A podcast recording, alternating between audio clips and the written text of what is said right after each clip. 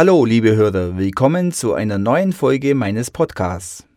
Thema heute: Stellen Sie nur zufrieden oder begeistern Sie schon? Das Jahr ist zu Ende und Sie können jetzt zurückblickend sagen, wow, das war ein geniales Jahr. Ich habe meine Ziele erreicht, ich habe genügend Häuser verkauft, genial. Können Sie das sagen? Oder sagen Sie, ach, nö, schon wieder ein Jahr vorbei ohne Zielerreichung. Ich habe mir viel mehr vorgestellt, dass ich verkaufe und am Ende des Tages hat es doch nicht geklappt. Ich vermute, Sie stellen Ihre Bauchern zufrieden, aber Sie begeistern sie nicht. Schön und gut, aber nicht optimal?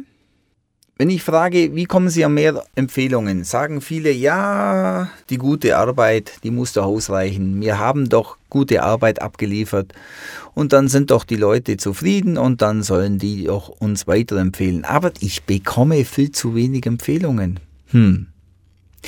Reicht das aus oder reicht es doch nicht aus? Ich meine, es reicht nicht aus. Teilen wir mal das in drei Kategorien ein.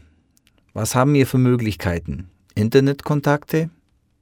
Wie viel brauchen wir, damit wir einen Kunden daraus bekommen? Zweite Möglichkeit, persönliche Kontakte, Messen, Musterhaus und so weiter. Ja, sieht schon besser aus, weil wir persönlichen Kontakt haben, Auge in Auge. Aber was ist die genialste Art von Kontakten? Empfehlungen. Genial. Meine Frage ist dann immer, was haben Sie dafür getan, dass Sie Empfehlungen bekommen? Gute Arbeit reicht nicht aus. Sie müssen aktiv Empfehlungsarbeit machen, aktiv Empfehlungsmarketing. Und aktiv heißt was? Das möchte ich Ihnen in diesem Podcast erzählen. Ja, wir müssen ein bisschen mehr machen. Wir müssen den Kunden verblüffen. Und was heißt verblüffen? Wir müssen ihm was geben, mit dem er nicht rechnet. Ich gebe Ihnen ein Beispiel.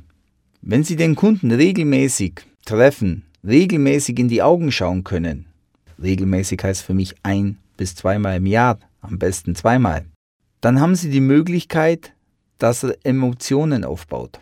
Machen wir folgendes Beispiel. Sie schenken dem Kunden, einem Hausbaubesitzer, jedes Jahr den Weihnachtsbaum. Investition für Sie 40, 50 Euro. Sie machen das irgendwo am zweiten, dritten Advent auf dem Bauernhof mit Lagerfeuer, Ponyreiten und so weiter, mit einer Grillwurst dazu und schenken ihn in diesem Rahmen diesen Weihnachtsbaum.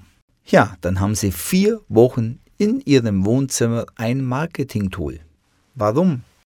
Wenn die Verwandtschaft an Weihnachten meistens vorbeikommt, wenn man sich trifft, wenn Freunde kommen und der Baucher sagt, ach, wie jedes Jahr bekomme ich von meinem Haushersteller den Weihnachtsbaum, ha, sind sie schon wieder im Gespräch. Wie einfach. Und vor allem, geben ist seliger denn nehmen. Er ist automatisch verpflichtet, weil er ja was bekommen hat, ohne dass er was zahlt und das noch regelmäßig, nämlich jährlich, dass er automatisch gut über sie redet. Machen Sie solche Aktivitäten nicht? Heißt es aus den Augen, aus dem Sinn. Es gibt noch zig andere Aktivitäten. Es muss nicht das Weihnachtsbaumschenken sein. Es gibt auch andere Aktivitäten, aber machen Sie es. Die Art und Weise macht den Unterschied. Entscheidend ist, dass Sie immer wieder regelmäßig mit Ihren bestehenden Kunden zusammenkommen, weil Sie sind die beste Weiterempfehlungsmaschine, wo es was gibt. Jeder kennt 200 Menschen. Und die 200 kennen wieder 200. Und das macht es aus. Und das ist Empfehlungsmarketing. Wenn Sie das regelmäßig machen, haben Sie auch regelmäßig Empfehlungen.